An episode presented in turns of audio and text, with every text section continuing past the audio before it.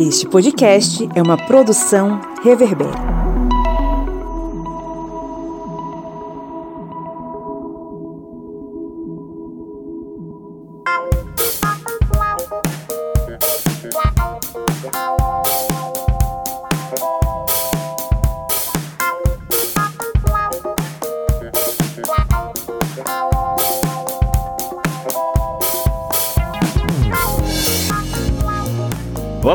Historiantes! Está entrando no ar mais uma vez a sua, minha, a nossa Minipédia, o seu programete com conteúdo expresso em história que faz com que o seu dia fique mais interessante e que você fique mais sabido e mais sabida. Eu sou o Pablo Magalhães e estou aqui acompanhado dele, o forrozeiro comunista que tem um soviete na Vila Eduardo, camarada Kleber Roberto. E aí, pessoal, beleza? É, já se preparando aqui para os festejos juninos que estão se aproximando. E lá do Maranhão, ela que curte o boi de Pindaré e ama a cultura da sua terra, a senhora Joyce Oliveira. E aí, pessoas, mas eu gosto boi de Pindaré, mas eu sou matraqueira de Maracanã.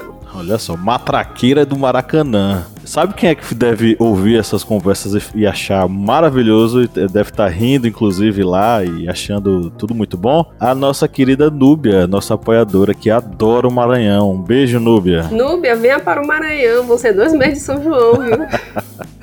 ela já confessou que adora a cultura maranhense, então prato cheio para ela hoje aqui. Inclusive, Núbia e demais apoiadores, confiram um podcast secreto que vai sair essa semana, bem especial sobre cultura, tradição e festas juninas, viu? Foi um podcast bem interessante aí que a gente gravou. Gravou agora há pouco. Estamos aqui reunidos mais uma vez para falar sobre o que, Kleber Roberto? É, nós vamos falar sobre um assunto que é bem discutido, principalmente como estamos nas aulas de história falando sobre o iluminismo, mas não é só sobre iluminismo. Nós vamos falar sobre a presença das mulheres dentro deste movimento. É isso aí. Joyce Oliveira, se você pudesse dizer para os nossos ouvintes quais seriam os três pontos principais desse tema que todos eles deveriam saber de core salteado, quais seriam? Tem que entender por que, que existe esses silenciamentos sobre as mulheres iluministas, né? Porque elas não estão, por exemplo, nos livros didáticos. A gente só sabe quem são se você se dedica a estudar sobre isso. Entender é, como são os ambientes, os, os lugares que essas mulheres iluministas elas estavam, né? E entender quais são as ideias que elas têm na, nesse contexto, né? Que é um contexto de mudança,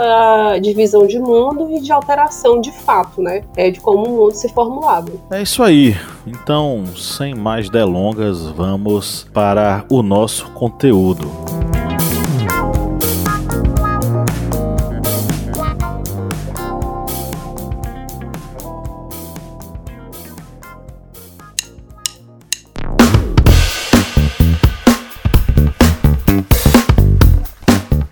Camarada Kleber Roberto, qual é o seu aplicativo preferido para ouvir podcast? O meu aplicativo é o Orelo, porque ele é leve, fácil de utilizar e você pode encontrar todos os podcasts da família Historiante lá no Orelo. E a cada play que você dá lá nos podcasts, o Orelo vai estar fazendo uma contribuição simbólica para o historiante. Então, baixe o aplicativo e faça aquela maratona nos nossos podcasts.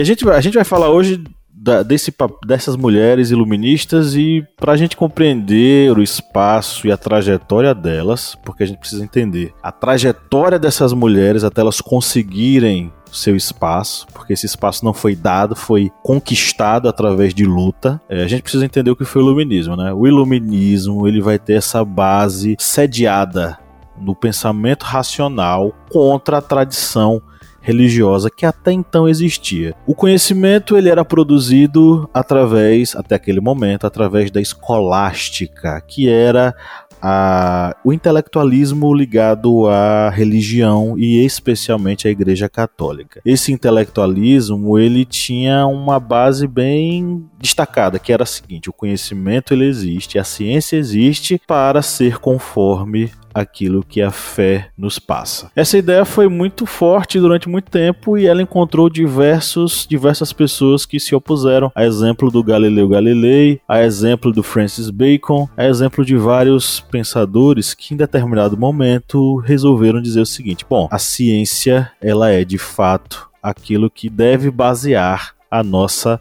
compreensão sobre o mundo. É, eu citei alguns desses precursores, poderia, por exemplo, citar o René Descartes. Ele é considerado o pai do racionalismo e é, coloca a, no seu livro Discurso do Método a ideia de que, para compreender o mundo, a gente deve questionar absolutamente tudo. Então, o pensamento iluminista que vai surgir no século 17 e que vai se solidificar no século XVIII, ele vai levantar a ideia de que a ciência é a base do desenvolvimento da sociedade, o humanismo é a base do desenvolvimento da sociedade. Durante muitos anos, eles vão produzir esse conhecimento e acreditar de fato que eles faziam parte de um momento cultural, não de um movimento local ou, ou único, mas de um momento cultural é, da civilização humana em que essa civilização estava tirando a venda de seus olhos e trazendo a luz de fato para a sociedade, para o conhecimento humano, né? tirando a venda da religião e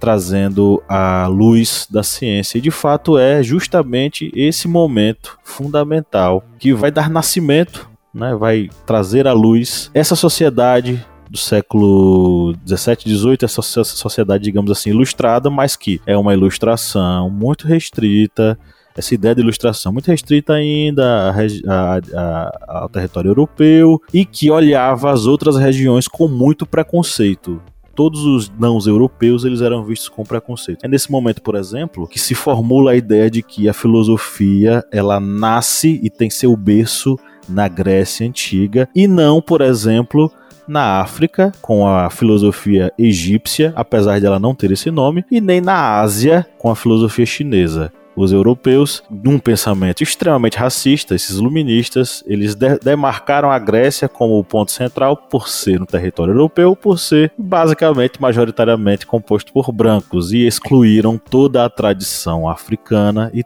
toda a tradição asiática. É esse contexto que a gente está falando aqui. E a luz era homem. Toda essa discussão do iluminismo acerca das liberdades, acerca de um novo mundo racional, ele era sobretudo baseado numa ideia de um mundo para os homens. Se você tem é, o estabelecimento de novas formas, novas filosofias, teorias políticas, por exemplo, né, como a ideia do contrato social, né, e que havia um contrato para poder haver, haver essa governança definida pelo Rousseau, esse mesmo Rousseau dizia que as mulheres não faziam parte né, desse contrato social, por exemplo. Né, a gente também tem as ideias de tripartição do poder, né, que vai ouvindo Voltaire, a questão de qual é essa natureza desse Estado, seja um Estado que respeite né, a opinião, é, a vontade dos, dos demais, por exemplo. Só que essa discussão ela era baseada em um mundo que é um mundo que era para homens, homens brancos e europeus, né? Então, essa liberdade a igualdade e a fraternidade que se concretizam na Revolução Francesa, elas não pensam nas, out nas outras, nas outros gêneros, né? No outro gênero, no caso, o gênero feminino, e também não pensam né, nas populações que são populações de ultramar. E é interessante, né, a gente falar sobre isso, sobre a questão do iluminismo e das mulheres e pegar esse ponto sobre a Revolução Francesa, porque a Revolução Francesa teve uma presença muito grande das mulheres. Só é vocês pesquisarem sobre as, a marcha sobre Versalhes, que teve início, o estopim, foram a partir das mulheres nos mercados de Paris que na manhã de 5 de outubro de 1789 estavam revoltadas por causa do aumento de preços e da falta de produtos, entre eles a escassez de pão. E elas deram esse estopim indo até Versalhes, que era o palácio do governo francês. E era um momento que a França vivia ali o período final do antigo regime, que tinha toda aquela divisão social e dentro desse caldeirão que foi a Revolução Francesa, que causou o fim desse absolutismo francês, que teve todos os movimentos sociais vamos ver também burgueses, porque era uma revolução burguesa, a Revolução Francesa, e a gente vê dentro dessa revolução surgir a Declaração dos Direitos do Ser Humano ou do Homem. Aí a gente vê que é a Declaração dos Direitos do Homem e do cidadão, excluindo-se, digamos, a visão das mulheres que foram tão essenciais dentro desse movimento. E dentro dessa declaração dos direitos do homem, do cidadão, que era um documento que tinha uma mentalidade muito forte do iluminismo, ela definiu os direitos individuais e coletivos dos homens como universais influenciadas pelas doutrinas dos direitos naturais, os direitos dos homens que são tidos como universais, válidos, exigíveis a qualquer tempo, em qualquer lugar. E a gente vê exatamente nessa declaração que vai ser é, essa declaração dos direitos do homem e do cidadão, essa forte presença do masculino, do homem, mas as mulheres elas não ficaram tão caladas porque houveram também movimentos de mulheres que fizeram as suas próprias declarações. Pois é. E aí o que é interessante é que esse movimento que se dizia revolucionário e que desvelava os olhos da, do, da civilização humana, das amarras da, da fé, enfim ele trouxe certos pensamentos que, que hoje a gente poderia dizer que são extremamente preconceituosos, né? Mas vamos tentar compreender esse processo de acordo com os olhos dessas, dessas pessoas que viveram naquela época. Por exemplo, um dos principais nomes da Revolução, na verdade, um dos principais nomes do Iluminismo é o Immanuel Kant, né? Um dos principais teóricos do que é ética, um dos maiores iluministas, vamos dizer assim, né, de longe. Ele defendia a ideia de que a diferença entre o sexo masculino e feminino era uma diferença que colocava o feminino em posição inferior, que isso era algo natural. A natureza tinha feito o homem superior e a mulher inferior. Inclusive, é, as mulheres elas se ocupavam, segundo o Immanuel Kant, elas se ocupariam mais com as trivialidades, as coisas mais fúteis e triviais, porque elas não teriam sido feitas naturalmente para raciocinar. Elas teriam sido feitas para sentir. A natureza teria feito elas para sentir e não para raciocinar. E aí tem outro teórico que é o Rousseau, né, um dos contratualistas principais contratualistas que ele vai falar também. Eu acho que talvez o posicionamento mais complicado para a gente hoje, né? Porque assim, o Rousseau, no livro Emílio ou A Educação, que é um clássico dele, né, sobre a questão pedagógica, é, ele escreve o seguinte: A mulher e o homem são feitos um para o outro, mas sua dependência natural não é igual. Os homens dependem das mulheres, os homens dependem das mulheres por seus desejos, as mulheres dependem dos homens por seus desejos e suas necessidades. Nós, no caso ele está falando nós homens, né, subsistiríamos mais sem elas do que elas sem nós. E ele ainda completa dizendo o seguinte: a procura de verdades abstratas e especulativas, dos princípios, dos axiomas nas ciências, tudo que tende a generalizar as ideias não é da competência das mulheres. Seus estudos devem voltar-se para a prática. O posicionamento de Rousseau, você, ouvinte, está conseguindo compreender claramente aqui, né? Ele para Rousseau, as mulheres não foram feitas para pensar, elas foram feitas para as coisas práticas da vida e a, o pensamento, o raciocínio, a ciência é para os homens. Ao mesmo tempo em que os homens poderiam subsistir mais tempo sem as mulheres do que as mulheres sem os homens. Então, assim, são posicionamentos muito complicados, né? Isso não quer dizer que todo o movimento iluminista ele convergia para esse lado. A gente vai ter, por exemplo, o Poulain de Labarré, filósofo do século XVII, né, filósofo francês do século XVII, que ele discordava completamente dessa ideia de que mulheres e homens têm naturezas desiguais e as mulheres são inferiores. Para Labarré, as mulheres deveriam usufruir dos mesmos direitos e da mesma educação que os homens e exercer as mesmas funções profissionais, intelectuais, políticas, enfim. Para ele, a humanidade não tem, vamos dizer assim, diferença ela não, a, a, não tem uma, uma diferença natural. A natureza não criou a diferença nenhuma. Essa, essa diferença ela foi criada em sociedade. Então, ele se opõe completamente. Claro, o posicionamento dele não vai conseguir a ressonância que o pensamento de Rousseau vai ter. Então, de um modo geral, a gente vai ter essa defesa, por exemplo, do Rousseau da família patriarcal e o homem como o personagem principal da sociedade em detrimento da visão que ele tinha inferior em relação às mulheres. Então, de certo modo, esse era o pensamento mais forte dentro do movimento iluminista. E, claro, olhando com a perspectiva do hoje, é um posicionamento marcadamente misógino, né? Em relação às mulheres naquele momento.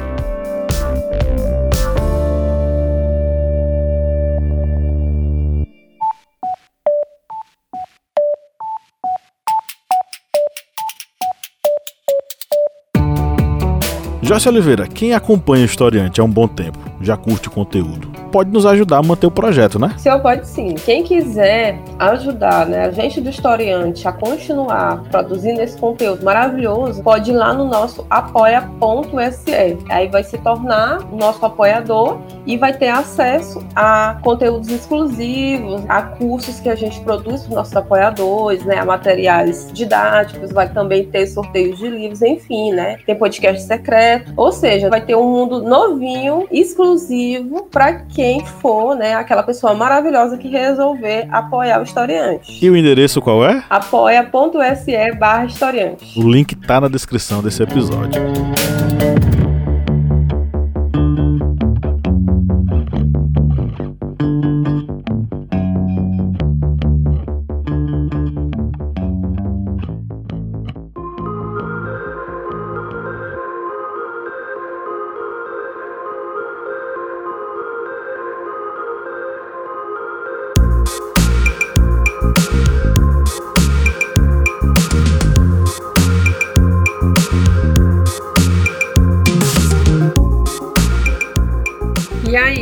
Como que vão é, aparecer é, essas mulheres que nós estamos chamando de mulheres iluministas, iluministas porque na verdade, elas eram iluministas, né? A princípio, o papel das mulheres dentro do, desse movimento de ideias era atrelado somente à ideia da recepção. Elas eram as responsáveis pela organização né, dos salões, onde havia o um encontro é, desses, desses pensadores, né, de todo esse, esse grupo de burgueses que estavam lá para debater essas ideias. Então, elas estavam presentes nesses momentos e aí elas participavam dessa discussão, não no sentido de opinar. O lugar delas dentro desse, desse contexto era simplesmente fazer a organização e se deleitar com essas é, ideias que estavam sendo discutidas nesse momento. Entretanto, a partir né, é, justamente desse contato, dessa organização que elas faziam do espaço, elas começaram também a ter a oportunidade de conhecer essas ideias. Eram mulheres que eram mulheres letradas, a gente está falando de mulheres de origem burguesa, mas que o letramento que elas tinham era um letramento muito restrito às funções que elas deveriam é, cumprir, que eram funções domésticas, por exemplo. Então elas podiam publicar livros, mas poderiam ser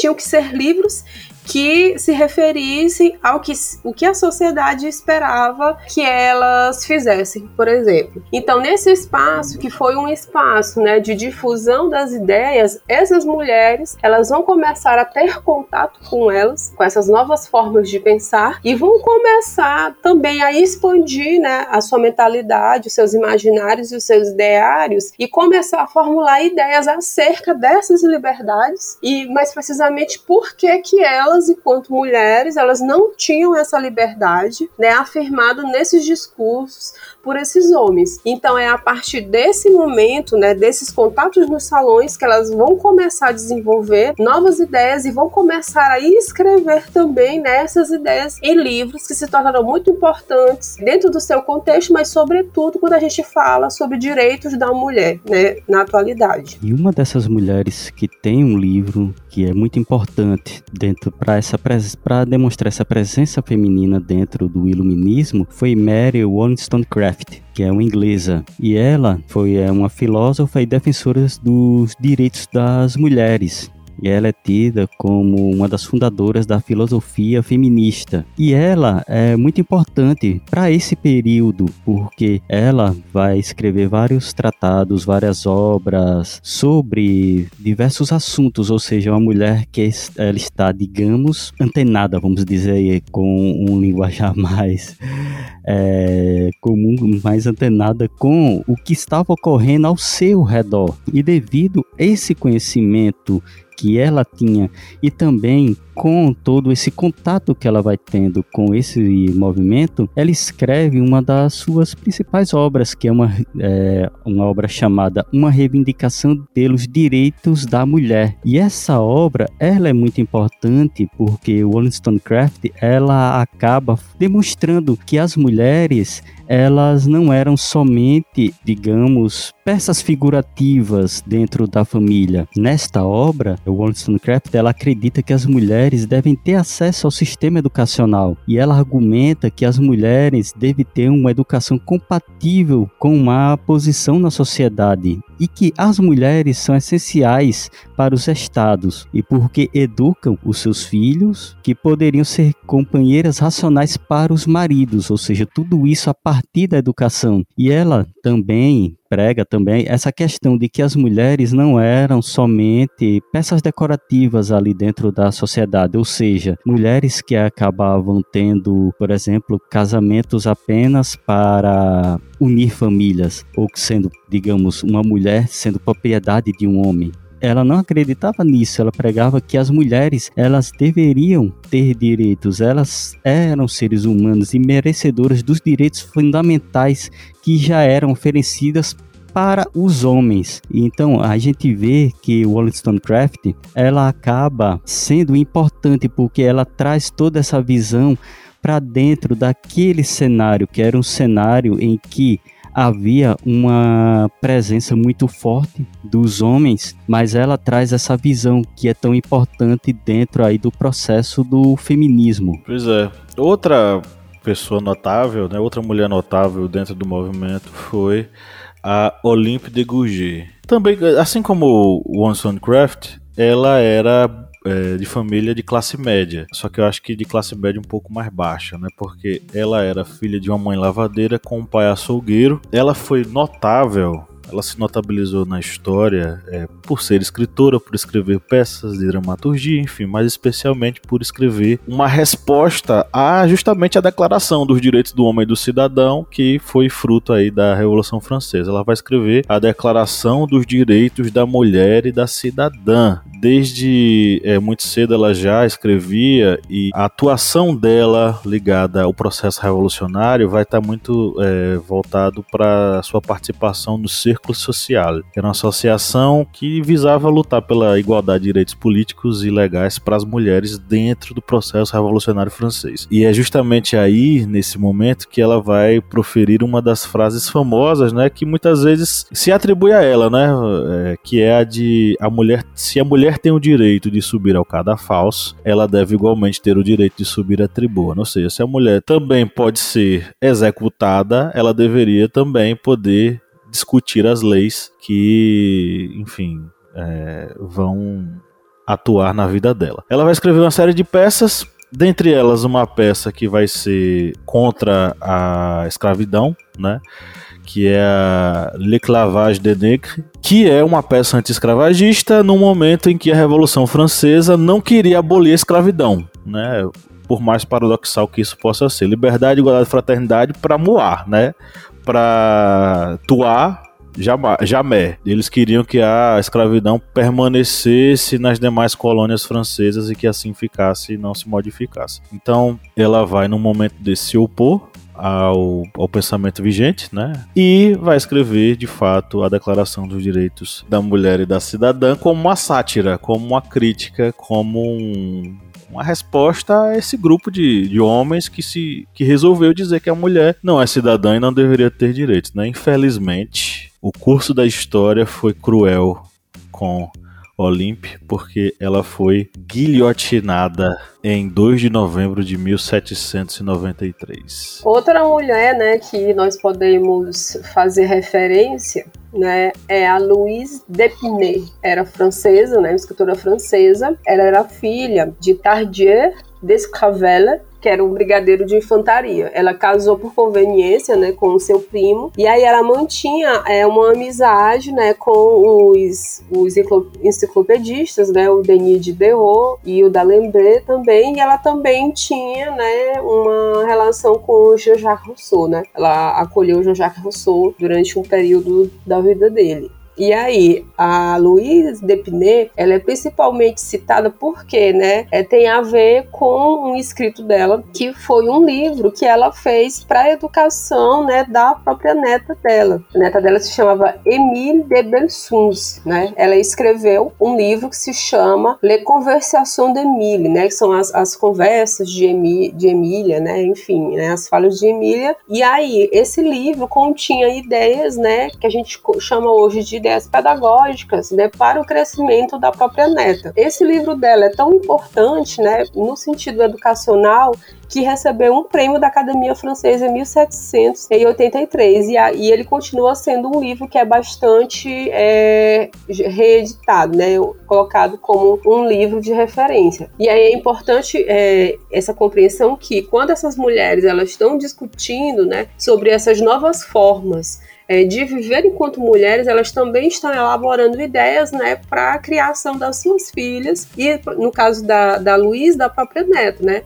Por exemplo, a Mary, a Mary Scowcroft, que eu não sei dizer direito o nome dela, né? Ela é a mãe da Mary Shelley, né? A escritora do Frankenstein, que é um dos principais livros que vai marcar justamente esse espírito do iluminismo, lá no início do século XVIII. Outra mulher que a gente pode destacar também dentro desse cenário é Mary Estel. E Mary Estel, ela é uma inglesa, e ela também ela vem pregando essa igualdade das mulheres dentro desse cenário. E ela é considerada como uma das primeiras feministas dentro da Inglaterra. E ela pregava essa igualdade de oportunidades, principalmente através da educação, porque a gente vê que dentro desse cenário do iluminismo sempre há essa ordem, era pregado que a educação ela deveria ser algo que fizesse a integração da sociedade. E vocês veem quando aqui na pesquisa que nós fizemos, as pensadoras do iluminismo, elas viam exatamente a educação como uma forma de fazer com que as mulheres elas tivessem essa igualdade de condições juntamente com os homens. E Mary Estel, ela também pensava dessa forma. E duas obras que são muito importantes dela, uma proposta séria às senhoras para o avanço de seu verdadeiro e maior interesse e a parte 2, que será uma proposta séria, que seria a parte 2 dessa mesma obra. E essas duas obras, ela acaba abordando essa questão de que a educação iria auxiliar as mulheres a saírem daquela condição apenas de mãe, ou então daquela ligação com instituições religiosas, como por exemplo ser freiras. E essas obras ela pregava exatamente uma educação que pudesse prover às mulheres para ela ter condições de ter uma carreira fora dessa questão apenas de, de um seio familiar, de prover um seio familiar como mãe. E de que todas as mulheres elas tivessem mesma, as mesmas oportunidades que os homens, ou seja, a gente vê nas obras de nessas duas obras que estou citando aqui de Mary Estel, que ela tem muitas outras obras, que ela dá essa conotação de educação como uma forma de fazer com que a mulher tenha também uma igualdade de condições junto àquela sociedade em relação aos homens. E lembrando que essas duas obras que ela lançou, ela lançou de forma anônima, ela não lançou com o seu próprio nome.